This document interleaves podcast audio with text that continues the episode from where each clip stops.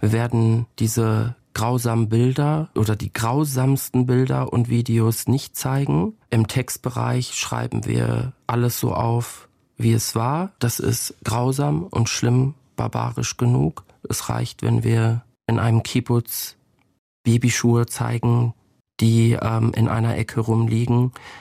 Den Rest kann sich der Leser denken. Philipp Peimann-Engel, Chefredakteur der Jüdischen Allgemeinen Zeitung, war das hier in einem Interview im Deutschlandfunk Kultur über die Videos der Hamas, die ihre grausamen Taten ja filmen und ins Netz stellen. Über diese Bilder, über die dahinterstehende Propagandastrategie werden wir hier sprechen. Wir, das sind Martin Böttcher und Katja Bigalke. Deutschlandfunk Kultur Breitband Außerdem werden wir uns angesichts der Kämpfe in Nahost mit dem Begriff der Staatsräson auseinandersetzen. Ein Begriff, der unterschiedliche Dinge bedeuten kann. Zum Beispiel, die Interessen des Staates sind wichtiger als alle anderen Interessen. Oder auch, Staatsräson kann ein wichtiger, unverrückbarer Grundsatz eines Staates sein. Staatsräson in Deutschland ist seit Jahrzehnten der Grundsatz, dass das Existenzrecht Israels unantastbar ist, dass die Sicherheit Israels auch die Aufgabe Deutschlands ist. Aber gilt dieser Grundsatz nur für den Staat, für die Regierung oder auch für uns, die Medien? Eine Frage, die angesichts der terroristischen Angriffe der palästinensischen Hamas auf Israel aktuell ist. Matthias Finger erklärt uns, wo der Begriff der Staatsräson eigentlich herkommt und was er für Medien in Deutschland für Auswirkungen hat. Sie steht im Koalitionsvertrag der Bundesregierung und alle drei Ampelparteien betonen sie derzeit regelmäßig. Die Sicherheit Israels ist deutsche Staatsräson.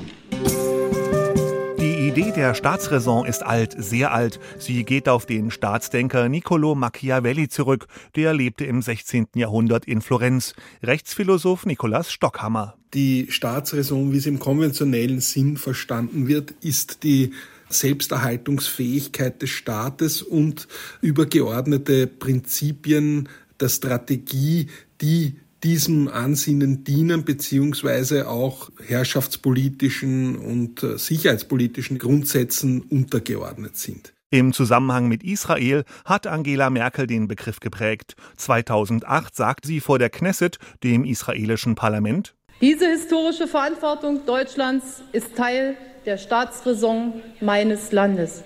Die Staatsräson als alternativlose Verhaltensform und Grundleitplanke des Staates? Der Rechtsgelehrte Martin Morlock wundert sich. Ich finde es äußerst merkwürdig, dass man das Existenzrecht Israels als deutsche Staatsräson bezeichnet hat. Das ist einfach ein, ein terminologischer Fehlgriff. Aber nun ist der Begriff in aller Munde und auch die Medien können auf ihn eingeschworen werden. Noch einmal Nikolaus Stockhammer. Etwa die Kuba-Krise 1962, wo John F. Kennedy sein Kabinett angehalten hat, informell mit den Herausgebern der großen Blätter zu vereinbaren, dass man über die Vorkommnisse auf Kuba noch nicht oder verspätet oder mit Verzögerung berichten soll. Und hat die Staatsräson heute Auswirkungen auf die Medien? In den Leitbildern des Axel Springer Verlags steht seit jeher. Wir unterstützen das jüdische Volk und das Existenzrecht des Staates Israel. Es bedeutet für die journalistische Arbeit, dass man indiskutable, halb antisemitische oder antizionistische oder auch anti-israelische Rhetorik einfach hier nicht hm, lesen muss, sagt Ulf Poschardt, Chefredakteur der Weltgruppe. Momentan ist in deutschen Medien erstmal Anteilnahme angesagt und keine kritische Analyse. Aus Staatsräson? In den USA wird weit weniger zurückhaltend agiert. Eine NBC-Reporterin fragte beispielsweise kürzlich, ist es möglich, von den Attacken erschüttert zu sein und gleichzeitig die israelische Regierung zu kritisieren? In deutschen Medien wäre das so nicht denkbar. Das Selbstverständnis der Amerikaner sei allerdings nachvollziehbar, meint Kommunikationswissenschaftler Joachim Trebbe. Die Deutschen schleppen diese Täterperspektive weiter mit und das ist natürlich ein extremer Unterschied, auch wenn Deutschland und USA da häufig am gleichen Strang gezogen haben, aber beide vor einem komplett anderen historischen Hintergrund. Vor einer Woche hat die radikal-islamische Hamas Israel überfallen. Tausende Raketen wurden abgefeuert. Bewaffnete Kämpfer drangen ins Land ein, haben grausame Taten verrichtet, sollen dabei mehr als 1500 Menschen in Israel getötet haben. Israel hat dann mit Luftangriffen gegen die Hamas im Gazastreifen reagiert. Ob und wann eine Bodenoffensive folgen wird, das ist äh, unklar. Wir wollen jetzt mit Meron Mendel, dem Direktor der Bildungsstätte Anne Frank, sprechen, darüber, wie er die Berichterstattung aus Deutschland zu den jüngsten Kämpfen wahrnimmt und welche Verantwortung Medien angesichts der Lage und auch der gegenseitigen Schuldzuweisungen haben. Hallo, Herr Mendel. Hallo, guten Tag. Herr Mendel, wie nehmen Sie denn die aktuelle deutsche Berichterstattung zu der derzeitigen Situation in Israel wahr? Also die ersten Tage waren aus äh, medialer Perspektive äh, erst die Tage, wo es ziemlich Eindeutigkeit gab. Und da sieht man äh, keinen großen Unterschied zwischen äh, deutsche und internationale Medien und auch innerhalb der deutschen Mannschaft, äh, Medienlandschaft war keine groß, große Differenzen denn die Situation war ziemlich eindeutig. Also die Aggressoren war die, die Hamas, die Terrororganisation, die ähm, unschuldige Zivilisten ermordet, verschleppt, Frauen vergewaltigt hat. Und deswegen ähm, musste hier, also die, äh, der, der, die objektive Berichterstattung musste sich hier nicht so, so viel um Differenzierungen bemühen. bemühen. Äh, das wird jetzt in den letzten zwei, drei Tagen insofern mehr zu einer Herausforderung, denn wir sehen, dass jetzt kommt die, die Gegenoffensive der israelischen Armee, die seit äh, einige Tage werden äh, wird Gaza stark bombardiert. Äh, Sie haben schon vorher erwähnt mit der Bodenoffensive und da wird tatsächlich eine Herausforderung äh, gestellt dann muss man zwischen äh, einerseits den Kontext äh, immer im Kopf, im Kopf behalten, nämlich dass das alles eine, eine Gegenoffensive ist, aber zugleich auch die Situation, die schlimmen äh, Zustände der Zivilbevölkerung in Gazastreifen auch äh, in die, in die Breite und in die, öffentliche, äh, in die Öffentlichkeit auch tra äh, tragen. Das ist auch eine Aufgabe der Medien. Haben Sie denn das Gefühl, dass in Deutschland auch in anderen Fällen, immer wenn es um den Nahostkonflikt geht, anders berichtet wird über Kämpfe zum Beispiel als unter anderem in den USA? Müssen, wenn wir über Deutschland reden, äh, müssen wir zwischen den verschiedenen Medien äh, differenzieren. Also wir haben vor der oder Forschart von der äh, Welt am, am Sonntag gehört. Der hat eine davon gesprochen, dass sie weder Antisemitismus, Antizionismus oder anti-israelische Positionen äh, vertreten wollen in der Bildzeitung oder in der, äh, in den Springer-Medien. Und ich, ich finde, diese Anreihung zeigt eigentlich, eigentlich die Problematik, weil bei der ersten würde ich sagen, alle deutsche Leitmedien würde ganz klar sagen von sich, sie würden auf keinen Fall Antisemitismus verbreiten. Ganz anders ist die Frage des Antizionismus oder anti-israelische äh, Positionen. Da sollen äh, äh, den anti-israelischen Positionen ist die darunter ist es auch die Kritik an eine, eine Regierung Netanyahu, eine Regierung, die sehr weit rechts steht, äh, mehr als jede, jede Regierung in der Geschichte Israel. Und von daher, also ich denke, da, wir sehen in der genau diese Bandbreite auch in der Berichterstattung. Wir finden das, ich finde es, in, dass die seriöse äh, Medien in Deutschland manchmal etwas vorsichtig, aber, aber immer auch eine deutliche Kritik an Israel auch äußern, wenn, äh, wenn der, das denn der auch die Reporter vor Ort der diese Meinung sind. Also ich glaube nicht, dass es eine wirklich in Bezug auf Israel eine allumfassende Meinungszensur herrscht, äh, sondern kann man das, äh, das auch sehen, also eine gewisse Sensibilität, die auch ihre historische Gründe hat. Aber nochmal zu dieser Frage, zu dem Vergleich in den USA. Wir haben ja jetzt gerade über die seriösen Leitmedien gesprochen. Würden Sie sagen, das ist ähnlich wie in den USA oder geht man das Thema in den USA anders an? Auch in den USA muss man zwischen verschiedenen Medien äh, differenzieren. Wenn man beispielsweise Fox News äh, anschaut, da ist eine sehr, sehr starke pro-israelische Position zu sehen, die, die sehr vergleichbar ist mit der, mit der Bild-Zeitung oder Springers Presse. Bei, der, ähm, bei den anderen, äh, also eher linksliberale Medien, ist, denn oft, ist oft zu finden eine noch stärkere Kritiker, äh, kritische Position zu Israel, äh, noch, äh, also wenn man das in die Vergangenheit, in die Vergangenheit schaut, also da die, gerade die, die Gaza-Kriegen, die 2014 oder 2021 äh, stattgefunden haben, 2021 hat die Washington Post auf der ersten Seite äh, die Porträtbilder von der, von der äh, ähm, getöteten palästinensischen Kinder aus Gaza abgedruckt. Das glaube ich äh, in Deutschland äh, noch nicht möglich. Also sehr, so stark die eine, eine Geste der, der Empathie mit, den, mit, der, mit der Kinder, mit der Zivilbevölkerung in Gaza wird heutzutage in, in, äh, in Deutschland eher als eine anti-israelische Haltung äh, interpretiert. Und von daher etwas ähm, sind die deutschen Medien im Vergleich zu den meisten amerikanischen Medien etwas zurückhaltender in der Kritik an Israel. Herr Mendel, lassen Sie uns kurz nochmal über diesen Begriff der Staatsräson sprechen. Also ich sage es nochmal ganz kurz. Die deutsche Regierung bzw. der deutsche Staat hat gesagt, das Existenzrecht Israels, die Sicherheit Israels, das ist bei uns Staatsräson. Sollte so, so etwas auch für die Medien in Deutschland gelten oder dürfte so etwas für die Medien in Deutschland gar nicht gelten? Weil das eigentlich diese strikte Trennung zwischen Regierung und, und Medien, die ja festgeschrieben ist, ähm, ja, konterkarieren würde. Also Sie haben schon vorher äh, die Kritik an der, äh, dem Begriff der Staatsräson in der Politik äh, referiert und die, diese Kritik ist berechtigt. Also die, die Vorstellung, eine, dass auch eine Regierung so an äh, der Bevölkerung äh, sagt, was sie zu, was sie zu denken haben und also, vor allem, dass es ein eine Prämisse, ein Formel, der gar nicht, wenn der sozusagen äh, gar nicht festgelegt wird in irgendwelche demokratische Form. Es gab keine keine Wahl darüber oder es wurde auch nicht im Gesetz festgelegt, sondern es ist äh, erstmal übrigens äh, 2007 von Merkel von den Vereinigten Nationen ausgesprochen und dann in diese berühmte Rede von 2008 gesagt. Und nach, nachdem Merkel das gesagt hat, äh, wird es immer wieder vom Politiker dann perpetuiert, ohne dass man wirklich weiß, was, was damit gemeint ist und was sind die Konsequenzen. Also ein Begriff, der schon in der Politik äh, problematisch ist, wird in der, äh, vor, vor Presse und Medien noch problematischer.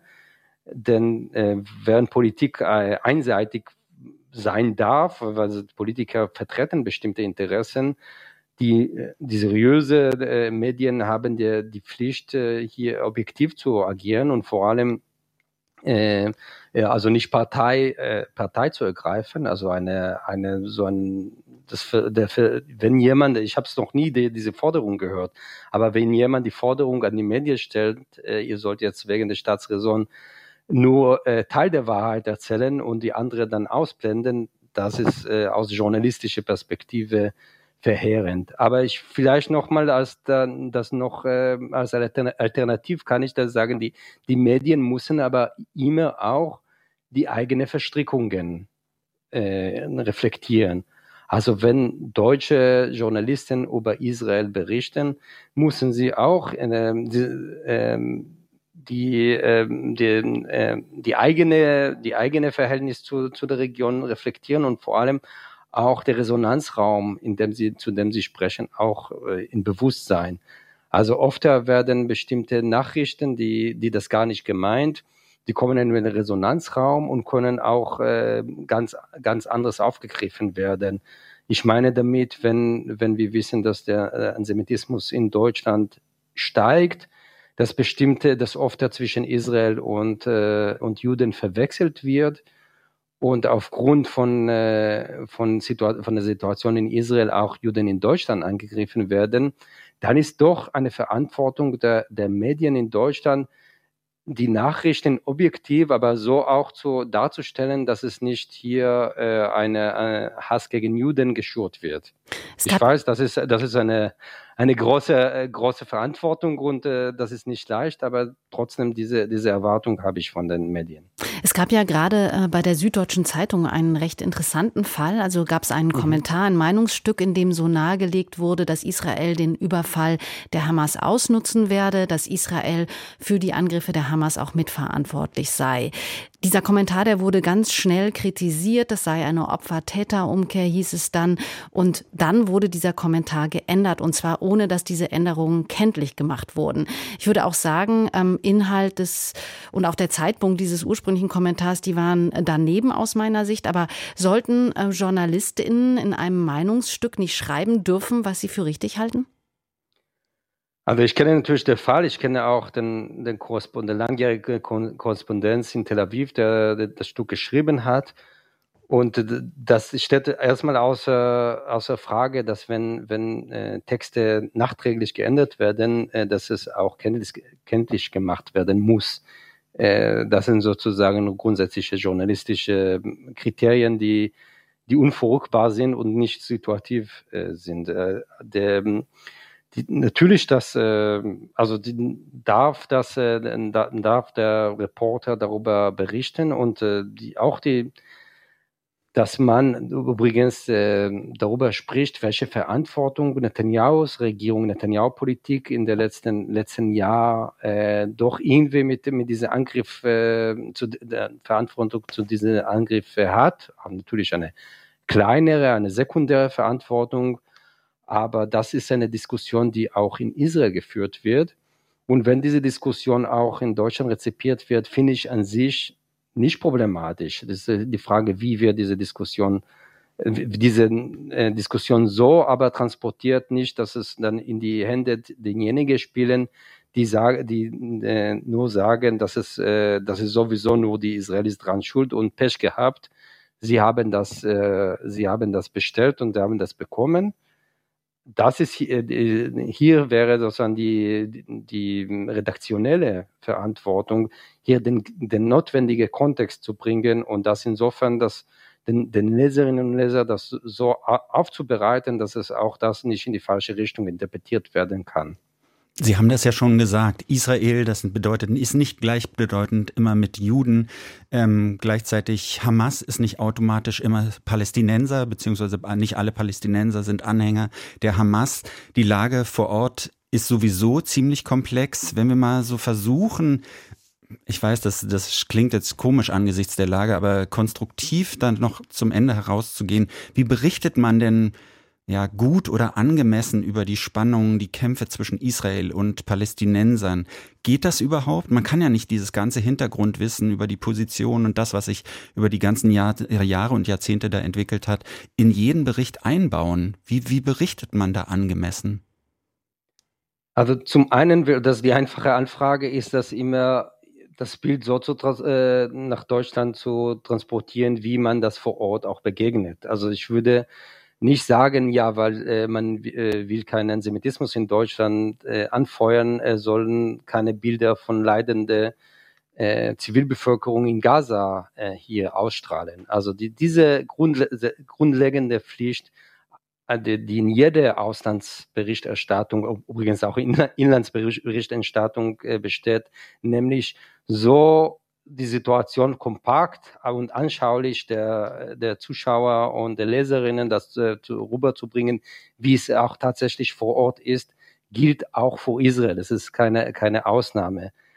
Dennoch, äh, dann, äh, äh ich denke, dass, äh, dass äh, gerade weil die Situation so komplex ist, sollen sich die, die Medien auch die, die Zeit und, äh, oder die, die Aus, äh, ausreichende Seiten auf der Zeitung dann einräumen, um doch diese sehr, sehr langjährige und komplexe Konflikt versuchen, das anschaulich und verständlich den, äh, der, der breite Publikum zu, zu vermitteln. Also es, äh, ich sehe das ein, das ist auch eine These, die, die schon in, eine, in meinem Buch Anfang des Jahres äh, von mir steht, dass Teil des Problems hier in Deutschland ist, dass die das wenig Wissen über diesen Konflikt und das führt dazu, zu, zu dieser Zuspitzung, die wir, wir äh, erleben, weil die, diese Vereinfachungen führen dazu, dass sehr, sehr schnell auch zwei, zwei Lager gegenüberstehen, weil die eine kennen nur die ein, die, das ein, eine Narrative und die, die andere Lager kennen nur das zweite Narrativ.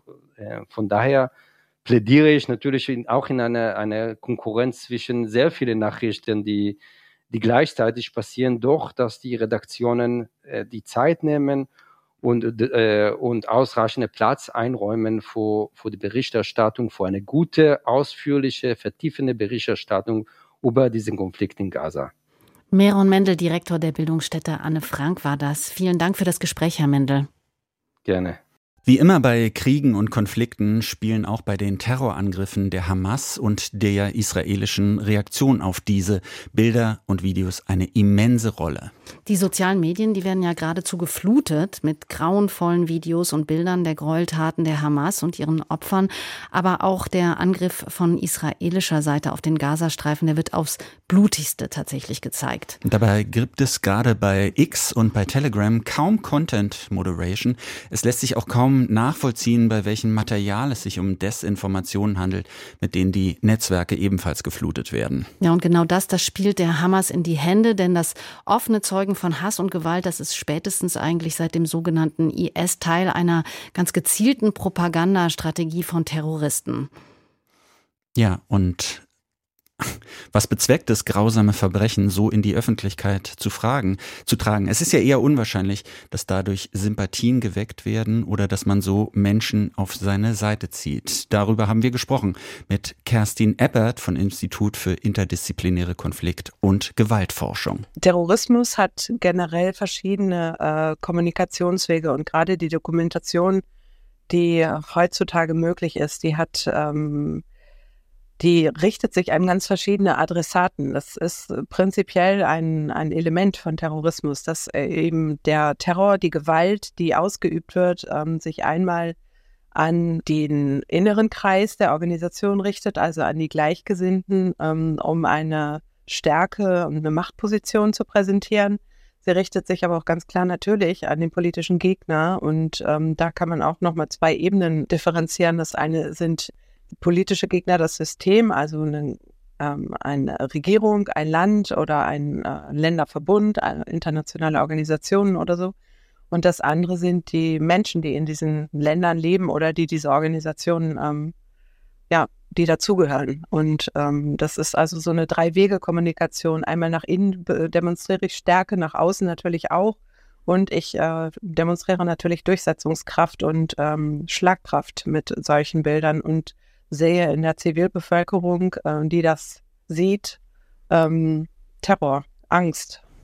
Ist so vielleicht auch zu erklären, dass die Hamas ja nicht nur Bilder der israelischen Opfer zeigt, um die zu verhöhnen und um Stärke zu demonstrieren, sondern ebenfalls Bilder der palästinensischen Opfer dann von den Vergeltungsschlägen, die Israel durchgeführt hat, um ihre Taten vielleicht zu rechtfertigen. Mhm. Diese widersprüchliche Inszenierung, die scheint irgendwie so zu zeigen, ja, dass man so auf der einen Seite hat man so eine grundsätzliche Verachtung für das Leid von Menschen, hm, weil es ja je nach Belieben für eigene Zwecke instrumentalisiert wird. Oder wie würden Sie das sehen? Hm, also ich, das ist Teil der Legitim Legitimierungsstrategie, die ähm, die Hamas ja schon sehr lange benutzt, ähm, um zu sagen, dass die, das Leid der Palästinenserinnen und Palästinenser äh, gerecht wird, dass sie im Prinzip Rache üben für das, was den Palästinenserinnen angetan wird. Und dass es im Prinzip ein Auge für Auge Prinzip ist, äh, nachdem das, was uns angetan wird, auch dem Feind dann angetan wird und so eine, im Prinzip so eine Kausalkette aufgemacht wird und ähm, das eine Leid mit dem anderen verquickt wird und eine, so eine ähm, Ursache-Wirkung da hergestellt werden soll. Und eben die Durchschlagkraft, also uns wird Leid angetan und wir sind schlagkräftig und wir können darauf reagieren.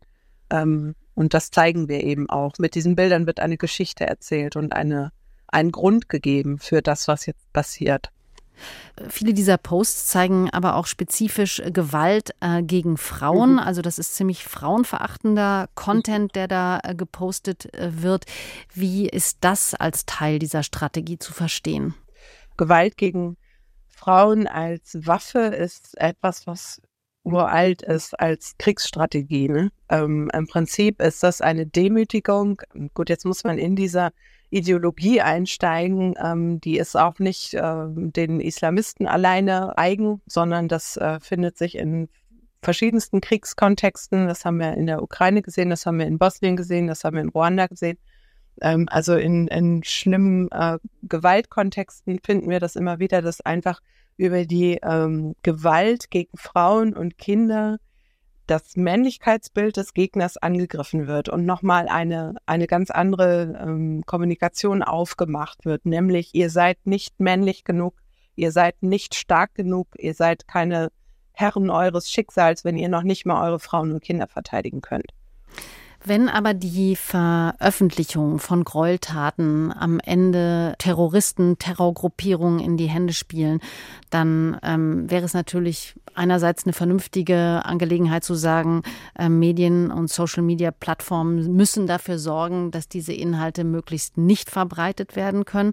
Auf der anderen Seite mhm. gibt es aber auch die Forderung, sozusagen die ähm, im Netz zu lassen, weil sie ähm, zeigen, wie grauenvoll und wie erbarmungslos Terroristen agieren. Was ist denn da ähm, ein richtiger Umgang Ihrer Meinung nach? Also ähm, die Plattformen sind ja verpflichtet, diese Inhalte zu löschen.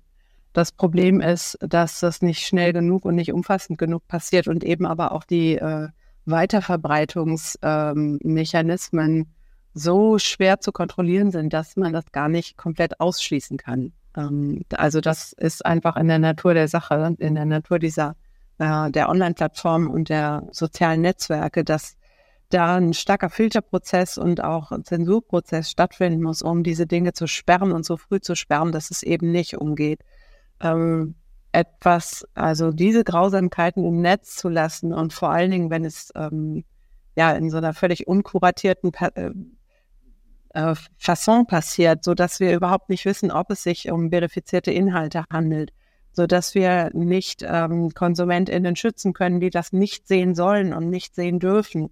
Also da finde ich, äh, ist noch ein, ist eine weite Lücke zwischen dem, was man drin lassen müsste, um Menschen darüber aufzuklären, was an Grausamkeiten alles ähm, passiert und den Möglichkeiten, die wir haben, das äh, so zu tun, dass wir eben auch un, äh, Kinder und Jugendliche schützen, dass wir uns auch schützen und vor allen Dingen auch nicht abstumpfen. Denn das ist ja auch was, was passiert, wenn man einfach immer mehr und immer öfter Zugang zu äh, Gewalt Inhalten hat, dass dann auch so eine gewisse Gewöhnung stattfindet und ähm, manche Dinge einfach nicht mehr die das Entsetzen auslösen, was sie auslösen sollen. Also ich halte da nicht viel von, das aus pädagogischen Gründen oder aus ähm, Aufklärungsgründen jetzt im Netz zu lassen. Gibt es denn irgendetwas, das Sie für effektiv halten würden gegen diese Art gezielter Propagandastrategie? Jenseits der Kontrolle der Online-Plattformen ist natürlich die Arbeit von Verifikationsplattformen ähm, sehr, sehr wichtig. Da macht Bellingcat ja eine ähm, unfassbar gute Arbeit, aber auch ähm, unterschiedliche Redaktionsnetzwerke und Faktencheck-Plattformen. Das ist extrem wichtig, auch um ähm, PädagogInnen, Eltern äh, und uns allen in der Gesellschaft Möglichkeiten zur Verfügung zu stellen, um eben mit anderen Menschen und Kindern und Jugendlichen ins Gespräch zu gehen, die solche Inhalte ja auch sehen und die wir aber ja auch schützen müssen, wo wir dann gucken müssen, was wir, ähm, ja, was wie kontextualisiert sind, welche Inhalte eventuell fake sind, ähm, welche Sachen reproduziert sind und rekontextualisiert. Also in einem neuen Kontext alte Bilder aufgenommen werden und es so verbreitet wird, als wäre das gerade dort passiert. Also da halte ich solche Faktencheck-Plattformen für extrem wichtig meint Kerstin Eppert vom Institut für interdisziplinäre Konflikt- und Gewaltforschung an der Uni Bielefeld.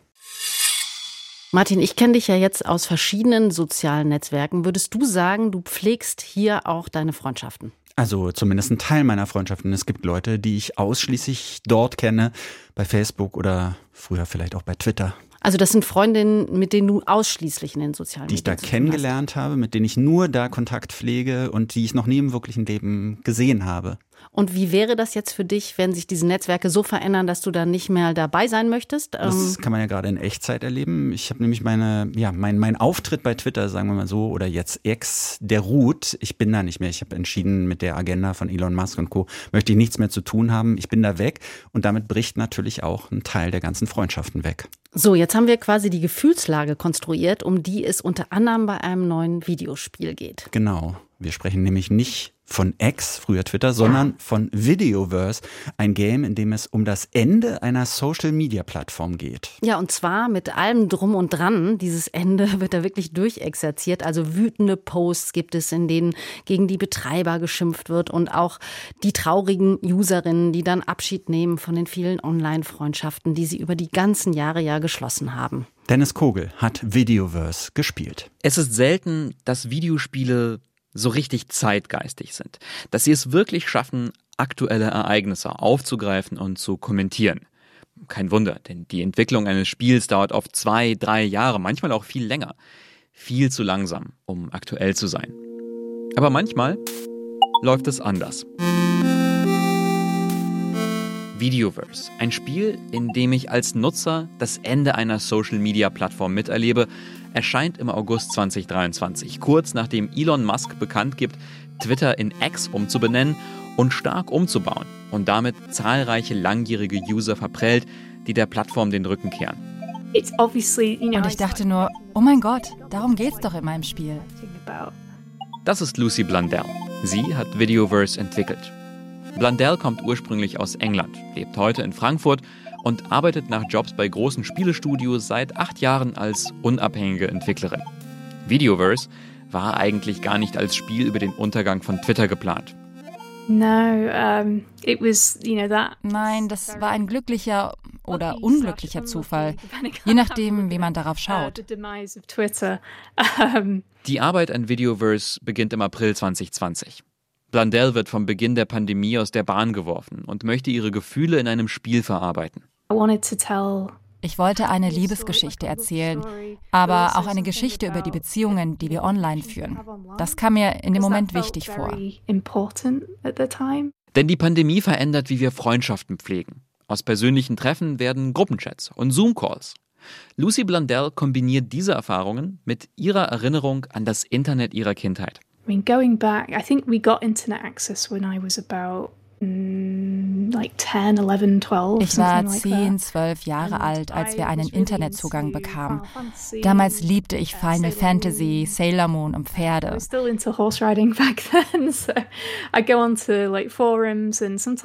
Ich komme aus einem kleinen Dorf, da gab es nicht viele Leute mit ähnlichen Interessen. Uh, Aber ich ging in Foren und in Chatrooms, um über diese Dinge zu sprechen. Im Internet fühlte ich mich willkommen. So the internet was a really welcome place for that. Und genau dieses Gefühl fängt Videoverse ein. Im Spiel verkörpere ich den Teenager Emmett, der aus England kommt und im Deutschland der frühen Nullerjahre zur Schule geht. Emmett ist Gamer und seine Spielekonsole hat einen Zugang zum Videoverse. Als Emmett logge ich mich ein und kann das Videoverse durch einen Browser erkunden. Funktional erinnert das Netzwerk an Reddit, es gibt Unterforen für bestimmte Spiele, für Nachrichten und andere Themen. Ästhetisch ist Videoverse wie ein Überbleibsel der Messageboards der 80er. Wenige kontrastreiche Farben, funktionales Design. In den Foren kann ich Beiträge lesen, gelungenen Posts ein Like geben und gemeine Trollinhalte melden. Und ich kann mit Emmets Freunden in einer Art Zoom-Call sprechen. Dabei wähle ich aus unterschiedlichen Antwortmöglichkeiten und beeinflusse so die Geschichte. Beim Spielen bin ich überrascht, wie sehr mir das Videoverse nahe geht. Und wie sehr es mich trifft, wenn es ganz früh im Spiel heißt, dieses Netzwerk wird bald abgeschaltet. Denn in der Geschichte will die Firma, die Videoverse betreibt, ein neues Netzwerk auf einer neuen Konsole starten, die sich aber nicht jeder leisten kann. Die Geschichte erinnert mich sofort an meine eigenen ersten Schritte im Internet. Während ich als Emmet durchs Videoverse scrolle und versuche, meine Online-Freundschaften zu retten, denke ich an längst vergessene Foren, in denen ich Fantasy-Kurzgeschichten geteilt habe und an heute peinliche Plattformen wie StudiVZ, in denen ich Freundschaften geschlossen habe. Plattformen, die längst verschwunden sind und damit auch meine Beziehungen. Lucy Blundell kennt dieses Gefühl gut. Also ich habe früher World of Warcraft gespielt. Da hatte ich viele tiefgehende Beziehungen und dann hatten Freunde einen neuen Job und keine Zeit mehr. Oder ein Update hat das Spiel so sehr verändert, dass Leute aufgehört haben. Und du hast keine Wahl, außer zu sagen, oh, okay, die Hälfte meiner Freunde ist plötzlich weg. Und das tut so weh.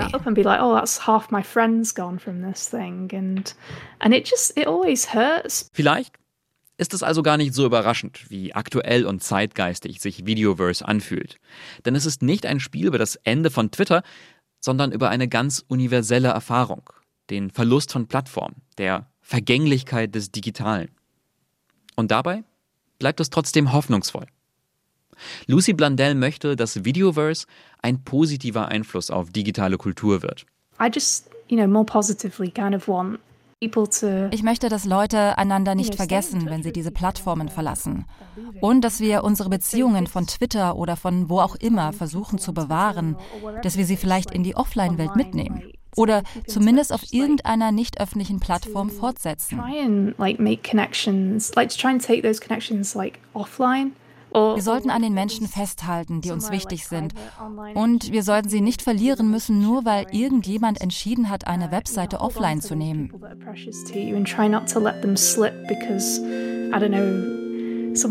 took a website offline and then you've, you've lost them forever.